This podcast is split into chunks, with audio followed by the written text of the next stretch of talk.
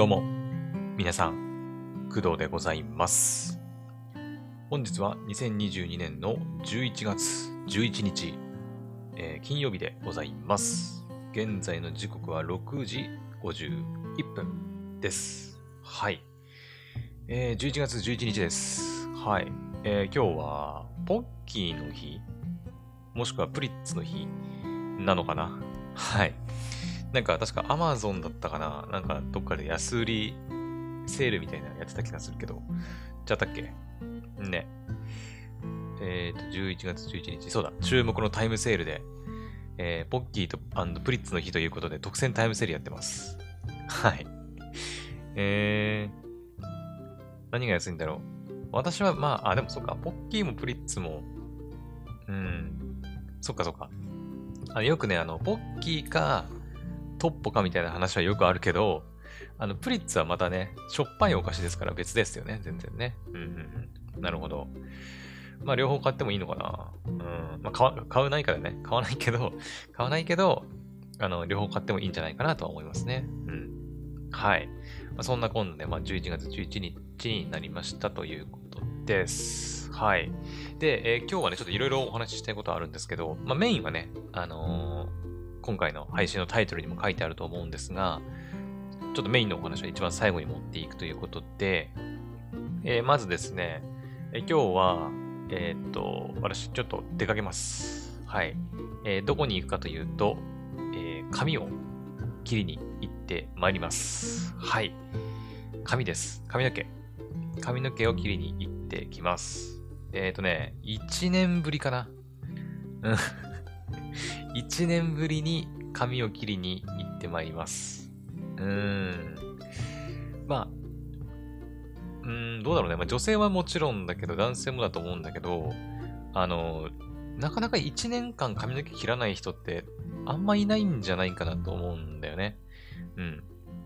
まあ、女性だったらそれこそ1ヶ月に1回ぐらいの頻度で行くのかなもっと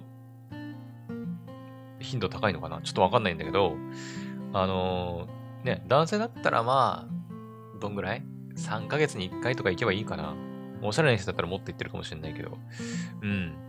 なんだけど、私1年ぶりに行ってまいります。うん。ほんとね、多分クドラジで喋ったはずだから、去年のちょうど11月ぐらいの配信の時に、その時もね、かなり久しぶりに髪切りに行ったって話をね、してると思うんだけど、はい。まあ、あれからまた1年が経ちまして、髪を切りに行ってまいります。えっ、ー、とね、これ知ってる人知ってない知らない人いるかもしれないんだけど、私ね、結構髪の毛長いんですよ。あの、あの、髪の毛をね、整えたりするのが、あの、私めんどくさくて、うん、めんどくさくて、あの、で、中途半端に伸びると、目にかかったりするのが嫌で、うん。で、思い切ってね、もう伸ばしちゃおうと思って、うん。伸ばして、あの、後ろでくくっちゃえば、もう前髪、前、あの、目目にね、かかったりしないし、うん、こう、朝起きてこう、セットしたりとかする必要もないしと思って、うん、伸ばしてるんですよね。うん。で、伸ばすのはいいんだけど、あの、伸ばしすぎてしまって、今ね、あの、伸ばしすぎてしまって、結ん、今ね、結んではいるんだけど、後ろで。結んではいるんだけど、その余った髪の毛がね、もう、ちょっとだいぶ長くなってしまったんで、ちょっとさすがに、ね、うん、切らなきゃいけないということで、はい、今回髪切りに行ってまいります。うん。まあ、去年と同じかな。うん、去年切りに行ったところと同じところに行って、まあ、同じぐらいの感じにしてもらうかなと思います。はい。で、あの、まあ、1年間ね、その、まあ、同じ髪型で、あの、何にも、特に、あの、ヘアセットとかもせずにね、過ごしてきたわけなんだけど、やっぱりね、1年間はちょっと伸ばしすぎかなと思いました。はい。うん。確かに、その、ね、長くて、あの、セットせ、せずに、そのワックスとか使わずに、もう朝起きたらもう後ろで髪くくるだけっていう状態、すごく楽なんだけど、あのね、あまりにもやっぱ1年間伸ばしっぱなしになると、まあ、今みたいなね、ちょっと状態になってしまって、結構大変なので逆に。だからやっぱりね、半年に1回ぐらいは行った方がいいなっていうのは、ちょっと、あの、経験として、うん、思いました。はい。まあ、なので次はね、1年後じゃなくて、えっ、と、まあ、半年後。うん。だから、11月からだから、12、1、2、3、4、5、5月ぐらいかな。うん。来年の5月ぐらいにはもう一回行って、で、また来年の11月に行ってっていう感じで、半年に1回ぐらいは行った方が、まあ、なんか、ちょうどいい長さで保てるんじゃないかなというふうには感じてるんですけど、うん。ちょっとわかんない。もしかしたら3ヶ月に1回とかになるかもしれないし、4ヶ月に1回とかなるかもしれないし、わかんないけどね、その辺は。うん。まあでもなるべくね、やっぱね、あの、その辺のところにはお金をかけたくないっていうのがやっぱ個人的にはあるので、うん。お金をかけたくないっていうか、まあ行くのがめんどくさいっていうのが一番かな、でもね、一番が。うん。まあね、やっぱり。まあだから、なるべく少ない頻度で、うん、半年、もしくはまあ、次はま4ヶ月に1回ぐらいのペースで、まあ1年に2回か3回ぐらいの頻度で抑えられれば、まあちょうどいいかなとは思ってるんですけど、ね。はい。まあなので、まあ今日は1年ぶりに髪に切りに行ってくるというお話でございました。はい。で、あとは、えー、あ、そうだ、えー、その髪を切りに行くにあたってですね、今日午前中に行ってくりきますので、ちょっと午前中は、普段ね、ゲーム実況やってるんですけど、ゲーム実況はちょっと今日は、午前中はお休み。で、えっ、ー、と、多分いけると思うんで、午後にゲーム実況やろうかなと思っております。はい。午後。ただ何時にやるかは何も決めてないので、まあ、夕方になるかなとは思います。夕方。うん、夕方じゃないかな。さすがにお昼食べてすぐいけるかな ?2 時、3時。うん。私3時ぐらいになったらお風呂入り始めるんで ね、早いけど、めちゃくちゃ早いと思うんだけど、入り始めちゃうんで、だからまあ夕方とかになるかもね、ヘブ版のね、ゲーム実況ね。はい。まあヘブ版ね、あの、アップデートが、あの、14日に控えてるんで、まあそれまで我慢しようかなとかも思ったんだけど、まあでも今やってるイベントがね、あるんで、はい。まあそれ先にやっちゃいたいなというところで、今日一応やるつもりではいます。もしね、あの、やっぱりちょっと今日無理だわってなったら、あの、休む可能性もあるということだけね、はい、押さえておけると、押さえておいていただけると嬉しいです。はい。って感じですかね。あとは、あ、もう一つ。えー まだあんのかいってな。えーとね、今日11月11日は、ポッキーの日、プリッツの日でもあり、そして、新海誠監督の最新作、すずめの戸締まりの公開日でもございます。はい。朝起きたらね、あのー、まあ、まさにあの、行ってきます PV が 公開されてて、私はね、今日髪を切りに行ってきますっていう感じですけど、まあ、すずめの戸締まりの行ってきます PV ね、公開されておりますよ。うん。もう見た人もなんかいるとかいないとかって聞いたんだけど、ね。うん。なんかあれかな？その、世界最速上映的なやつかなわかんないですけど。うん。まあでも今日から一応公開日となってますんで、多分見に行く人結構いるんじゃないかな。うん。ね。私はね、まあ、いつも言ってるように映画館に見に行くかどうかは、今のところは行かないつもりではいるけど、もしかしたら気が向いたら行くかもしんないっていう感じですね。うん。まあお腹のこともあるし、今ね、ちょっと薬飲んでるから、まあ多少は調子はいいんだけど、まあ、それでも、うん、映画かーっていう感じですね。うん。まあ、昨日、ゆるキャンのね、映画の話したけど、ゆるキャンは今年の7月に公開されて、ね、今月っていうか、公開され、あ、えー、配信でね、見れるようになって、めちゃくちゃ早かったんだけど、さすがに新海誠監督の作品が、ものの数ヶ月で配信で見れるようになるとは思えないので、まあ映画見逃したら、配信まで1年ぐらいはかかるんじゃないかなとは思うんで、うん。やっぱ見に行っとくべきなのかなって思ったりもしますけどね。うん。迷う、そこは。うん。なんだかんだだって、えー、君の名はも見に行ったし、一応。天気の子も見たかなうん。なので、まあ、見に行ってもいいっちゃいいんだけど、どうすっかなっていうふうに、ちょっとまだ迷ってます。はい。ね。えー、まあ、とにかく、あの、すぐに見に行くっていうわけではないので、ちょっとここでクドラジでね、あの感想を話したりっていうことはできませんけど、はい。まあ、もしかしたら、あの、なんかラジオトークでね、あ、そう、今日、ラジオトークでポポさんと今日ね、またアニメの話やりますんで、うん、もしかしたらその中に見てきたよっていう人がいるかもしれないんですけど、あの、私はね、ちょっと見に行く予定が今のところはないので、ポポさんもなんか PV 見た感じはそんなかなみたいなこと言ってたんでね。うん。はい。まあ、ちょっと二人して、ちょっと見てない組になりそうな感じがするんでね。ちょっとその話はできないと思いますが。うん。まあまあ見に行きたい人は、劇場にね、足を運んで見に行ってみたらいいんじゃないかなと思います。はい。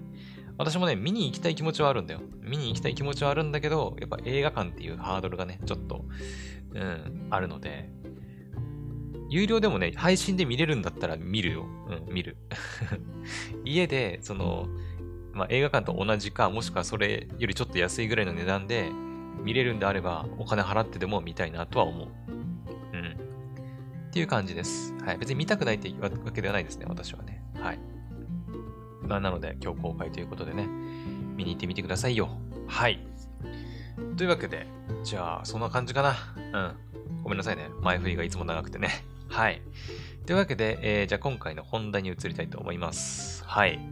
えー、今回はですね、えー、まあ、いつもやってることなんですけど、えー、クドラジの総再生回数が、えー、ついに5万回を突破しました。イエーイわーふーふーはい。というわけで、あのー、いつもね、クドラジ聞いてくれてる皆様、ありがとうございます。はい。まあ、グドラジ始めて何年 ?1 年半経つかな？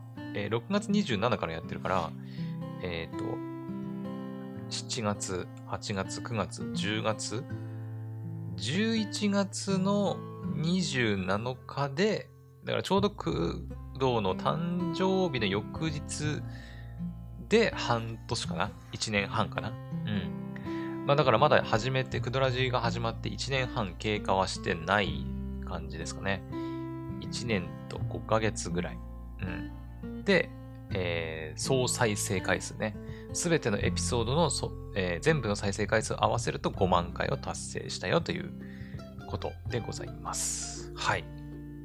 まあ私みたいなね、あのー、下っ端ポッドキャスターの配信においては、まあ、再生回数5万回突破するだけでも、まあ、す、すごいのかな？ちょっとわかんないんだけど、ね、もっと人気番組とかになってくると、まあ、1エピソード3000とかさ、もっとか ?1 万とか。うん。それこそ YouTube、YouTube レベルはちょっと言い過ぎかな。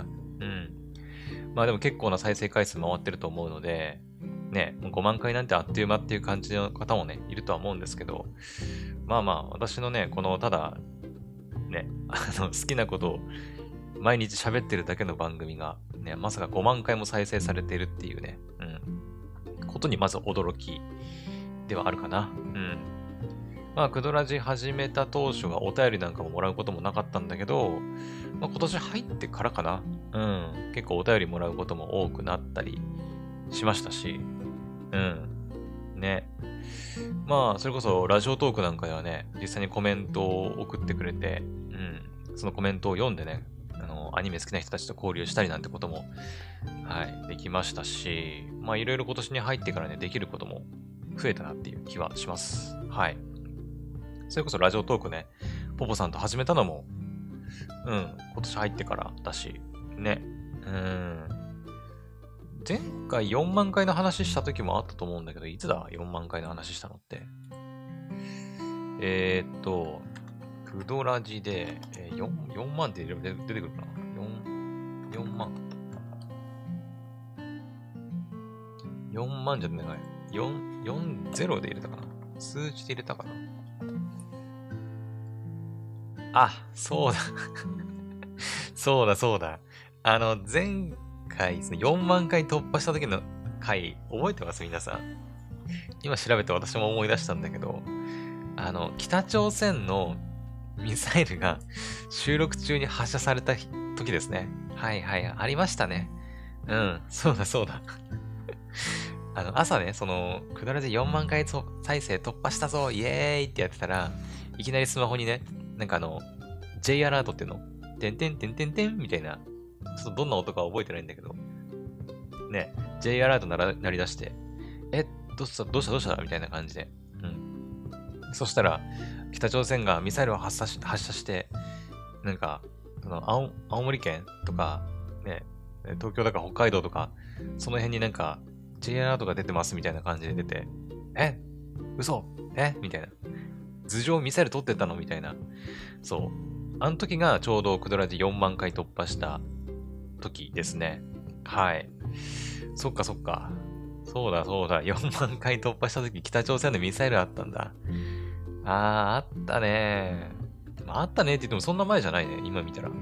10月4日か。10月4日今日な、11月11日だから、まあ1ヶ月ちょいぐらいで1万再生ぐらいいったんか。ね。うん。まあなんか、うん、まあエピソードの数も増えてるからね、徐々にね。うん。単純に、単純にエピソード数が、まあ、どんどん増えてってるんで、まあ再生回数が増えても何にもおかしくはないんだけど、うん。あのー、やっぱね、最初の頃って、クドラジね、始めた最初の頃って、エピソード数がめちゃくちゃ少ないのもあるし、まあ、誰もほとんど聞いてくれる人いないんで、めちゃくちゃ伸びないんですよ。うん。全然伸びないんだけど、エピソードの数をこう、やっぱ増え、増えていくごとに、視聴者も増えていったりして、こう、なんていうのかな。どんどんね、こう、再生回数、増えていくんですよね。うん。まあ、だから、うん、まあ、1ヶ月ちょいぐらいで1万再生いけたのも、うん、まあ、ここまでの積み重ねがあって、こそなのかなとは思いますけどね。うん。そういえば、エピソード数全然数えてないんだけど、今どんぐらいあるんだろう？ちょっと待って、ちょっと確認していい？アンカーでね、今どれだけ自分がエピソードを配信してるかってわかんないんだよね。私いつもね、Apple Podcast で確認するんだけど、えーとね、731本か。うん。731本のエピソードが、まあ、昨日の時点でだから今日のこのエピソードは732本目ってことになるみたいですね。うん。はい。うんうんうん。700超えてましたね。この前、だから、ん？まあ、1ヶ月前だから、でも30前だから、700突入前ぐらいだったのかな？うん。前回のその4万回再生したときは。はい。まあでも、777本目見えてきましたね、なんかね。777本まであと何本？えっ、ー、と、77だから、46? 今日配信するから、今日外したら 45? ってことは、やっぱ年内に777本目いけそうだよね。いくんじゃない？ギリ。ね、12月の後編、後半、中盤ぐらいでいくかな。うん。でもこれ、チェックしてないとさ、777本目のエピソード忘れそうだよね。うん、気づいたらもう777本超えてましたっていうこと、絶対ありそう。うん。なので、ちょっとどっかにメモっておかないとね。それかもう計算しておいて、あもうこの辺りで777本目いくなっていうのを、ちゃんと分かっておかないと、絶対ね、私忘れて、普通にアニメの話して、うん。で、後々、あれ？そういえば777本目ってもう過ぎたと思ってね。うん、ことありそう。うん。なので、ちょっとどっかにメモっておきます。まあ、今計算しちゃってもいいんだけどね。うん。40。まあ、ちょっと後で自分で計算しておきます。はい。で、えー、っと、まあ、再生回数が5万回突破したということですね。うん。まあ、本当にね、感謝感謝っていう感じで、うん。まあ、一週間のオーディエンスサイズがやっぱ最近ちょっと増えてるなっていう印象はあるんだよな。うん。そのエピソードごとの再生回数っていうのは、あの、私ね、Spotify 用に、ミュージックプラストークのエピソードも同じアカウントっていうか、同じ場所でね、配信しちゃってるから、ちょっとね、ここのエピソードごとの平均再生回数がね、なかなか伸びないっちゃ伸びないんだけど、うん。Spotify のね、その、ミュージックプラストークの方の再生回数ってほんとね、一桁ぐらいなんだよね。本当に。うん。一桁も一桁で。だからなかなか再生回数伸びないからね、難しいんだけど、はい。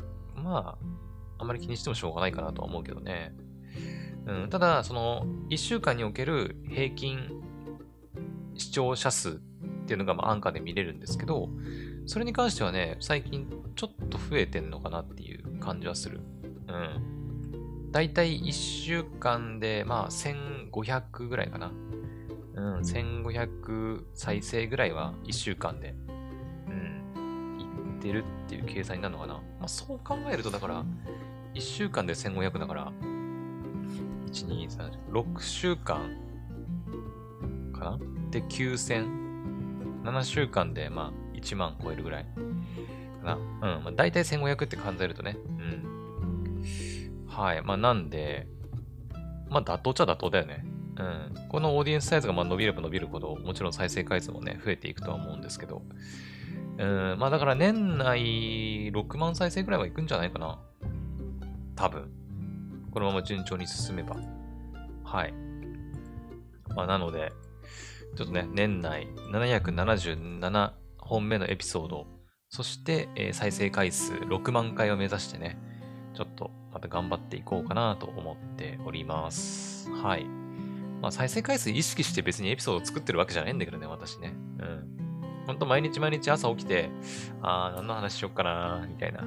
なんか、アニメの最新情報ないかなーみたいな感じで喋ってるだけなんで、まあ別になんか、あまりね、再生回数伸ばすためにこの話をしようとかっていうのは、そんなないんだけど、うん。はい。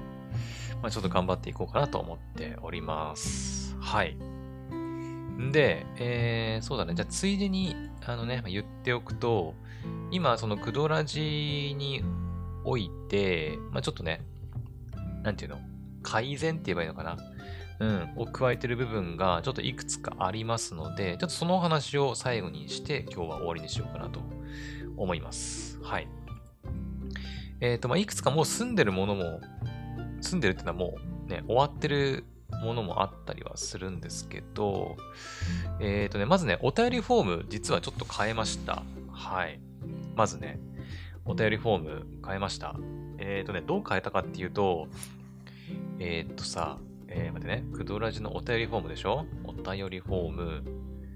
えーとね、まあ、これは、ポッドキャストランキングのページとかからでもいけるんだけど、えー、どうだっけ？どうだっけ？これか。まあ、Google のね、Google フォームを使っている、えー、お便りフォームなんですけど、えっ、ー、とね、そのラジオネームっていうところ、前その英語でレディオネームっていう風に書いたんだけど、それをね、ニックネームっていう風に英語の表記だけ変えました。はい。ちなみに、あのね、参考にしたあのお便りフォームがありまして、はい。あの、皆さんご存知、メタルギアソリッドの生みの親、小島監督の Spotify オリジナルのポッドキャスト番組、ブレインストラクチャーありますよね。あれのお便りフォームをあの参考に、ちょっと今回変更を加えております。はい。私結構ね、あの、そういう他のポッドキャスト配信者の方の、なんていうの、その、概要欄とか、あとお便りフォームとか結構見てる。結構ってわけじゃないけど、まあ、チラチラって見てるんですよね。で、見て、あ、これいいよ、良さそうだなって思ったものは結構自分の番組にも取り入れるようにしていて、うん。で、今回、その、小島監督のブレインストラクチャーをいろいろ見てて、まあ、実際に聞いたりもしてるんですけど、で、お便りフォームポンって開いたら、なんかまあ、結構やっぱ海外のリスナーさんが多いっていうのもあって、まあ、英語と日本語両方で書かれてたりもしてて、うん。あ、なんか参考になりそうと思って、はい。あのー、今回参考にさせてもらいました。うん。まあ私ね、別に英語ネイティブでも何でもないし、ちょっと英語を勉強したことがあるぐらいの人間なんで、はい。だからちょっとね、名前を、その、ラジオネーム。日本人だったらまあラジオネームで、あ、なんかペンネーム的なものかなってわかると思うんだけど、海外の人にラジオネームで伝わるかどうかわかんないんで、とりあえずニックネームっていう名前に、はい、あの、ブレインストラクチャーも同じようにやってたんで、変えました。あとはまあ、ジェンダーとかエイジとかはまあなかったんで、あの変えてはいませんけど、うん。あとね、その国？カントリー・オア・リージョン国または地域っていうね、表記になってたんで、私もね、ここ国または地域に変えました。前はね、カントリーのみだったんだけど、はい、ここにオアリージョン、または地域っていうのを加えました。はい。で、あとはね、ここが一番変えた部分なんだけど、追加した部分ですね。えっと、まあ、クドラジに寄せられたお便りって基本的に私全部読み上げてるんですけど、まあ、そんなに数もないからさ、全部読み上げてるんですけど、そもそも送ってこられたメッセージを読み上げていいかどうかの了承って得てなかったなって思って、うん。ブレインストラクチャーではね、ちゃんとそういう規約的なものも書いてあったり、その、なんだ、お便り、くれたお便りに関して読み上げる場合がありますっていうことについて、了承するっていうボタンがね、ちゃんとついてたんですよ。うん。であって、あ、これはちゃんとつけといた方がいいかなと私も思いまして、あの、利用規約云々みたいな、その、Spotify で個人情報をしっかり保護しますみたいな、そこまではちょっと入れてないですけど、あの、送ってくれたメッセージは、ポッドキャスト内で紹介させていただく可能性がありますよっていうことに対して、まあ、了承する、まあ、アクセプトするっていうね、ボタンを1個加えております。はい。まあ、なので、えっ、ー、と、まあ、ラジオネーム、まあ、ニックネーム、えー、カントリー、オアリージョン、メッセージ、あ、メッセージじゃない、えー、アクセプトの部分についてちょっと変更を加えているということでございます。そこがね、ちょっとお便りフォーム、はい、少し新しくなりました。はい。これはね、もうすでに終えて、終えてるっていうか変更を加えてあるので、もうすでに皆さん利用できるようになってますから、ぜひチェックしてみてほしいなと思います。はい。で、あとはですね、えー、なんだっけ。あ、そう。投げ銭のリンクですね。これちょっとまだ変えてないんですけど、まあ、クドラジのね、このエピソードもそうだと思うんだけど、いつも配信の概要欄に、えっ、ー、とね、投げ銭のリンクをつけてあるんですよ。うん。クドラジのご支援もお願いしますって言ってね。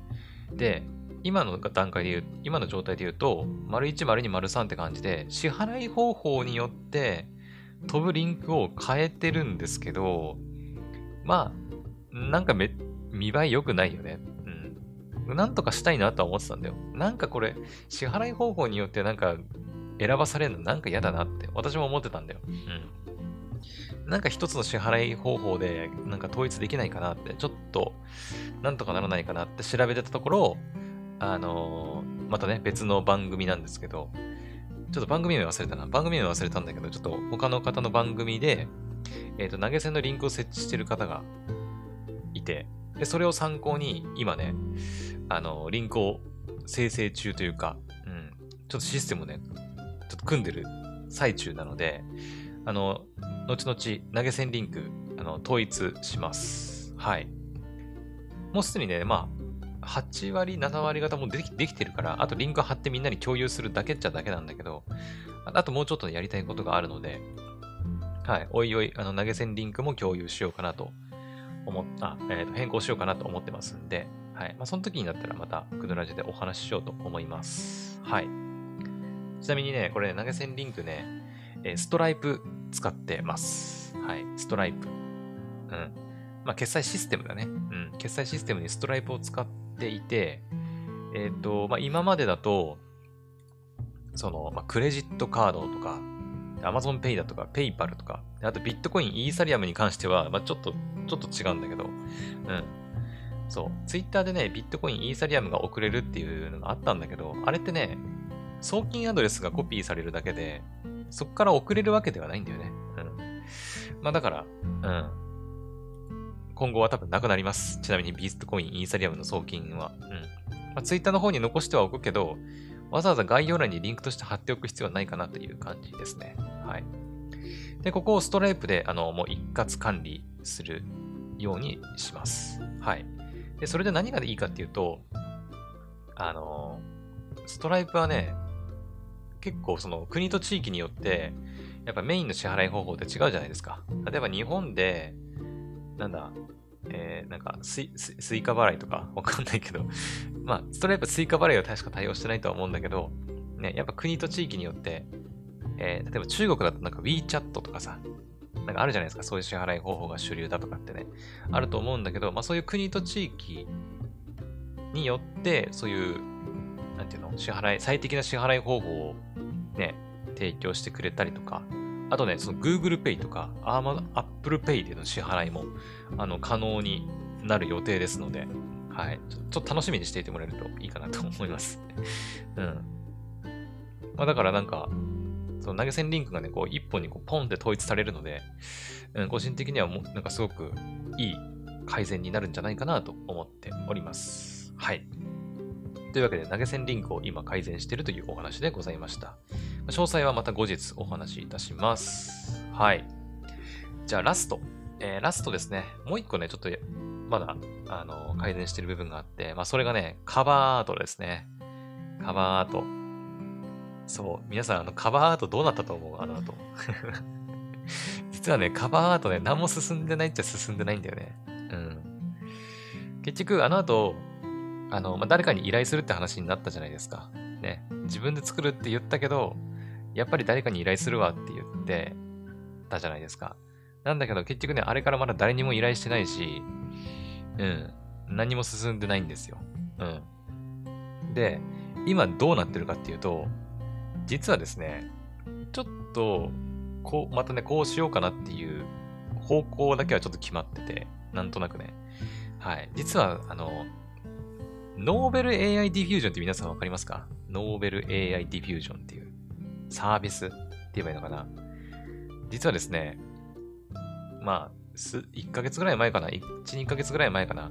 に、まあ、ちょっとね、話題になって、まあ、今もだいぶ話題にはなってるんですけど、えっ、ー、と、AI が、まあ、イラストを作ってくれるっていうサービスがちょっとここ数ヶ月で、わーって盛り上がりを見せてるんですよね、実は。はい。あの、文字、文字っていうか、その数値とかいろいろな設定することで、あと文章をこうね、打つことで、その文章に沿って AI がイラストを作ってくれるっていうね、サービスがあるんですよ。実は。で、それを使ってカバーアート作れないかなってちょっと今考えてるんですよね。うん。はい。ちなみにノーベル AI ディフュージョンはね、あの、有料でもあるんだよね、実は。うん。フリートライアルもあるっちゃあるんだけど、基本は有料です。はい。まあだからお金払う必要はあるし、あと一番の問題はね、その著作権的な問題なのかな。うん。利用すること自体はね、別に問題はないらしいんだけど、なんかね、その AI って、要は人間が作ったそのイラストとかをこう学習して、そこから作り上げるっていうものなのね。だから、その、著作権的に、その、実際の人間が作った著作権を所持するものを、まあ、コピーじゃないけど、勉強して、まあ、新しいイラストを作るから、あとなんだっけな、その無断転載されてるサイトをね、学習しちゃってるみたいなところもあるらしくて、そこを容認することになるから、まあ、その辺がちょっとグレーというか、うん、らしくて、ね、結構、まあいろいろね、問題視されてる部分ではあったりするんだけど、まあだから、でもね、面白いサービスだなとは思うんだよね。うん。まあだから、ちょっと興味あってさ、まだちょっと登録とかはできてないんだけど、ノーベル AI ディフュージョン使って、ちょっとなんかカバーアート作れないかなってちょっと考えてます。はい、実は。ね。ちょっと面白そうじゃない ?AI にカバーアート作ってもらうっていうね。うん。ということなんで、しかもね、このノーベル AI ディフュージョン何がいいかっていうと、そのアニメ調のイラストが作れるんだよね。うん。そう。あの、可愛い女の子とか、うん、のイラストがもう一瞬で作れてしまうということらしくて、うん、皆さんも調べてみてください。 Novel AI Diffusion。英語ね。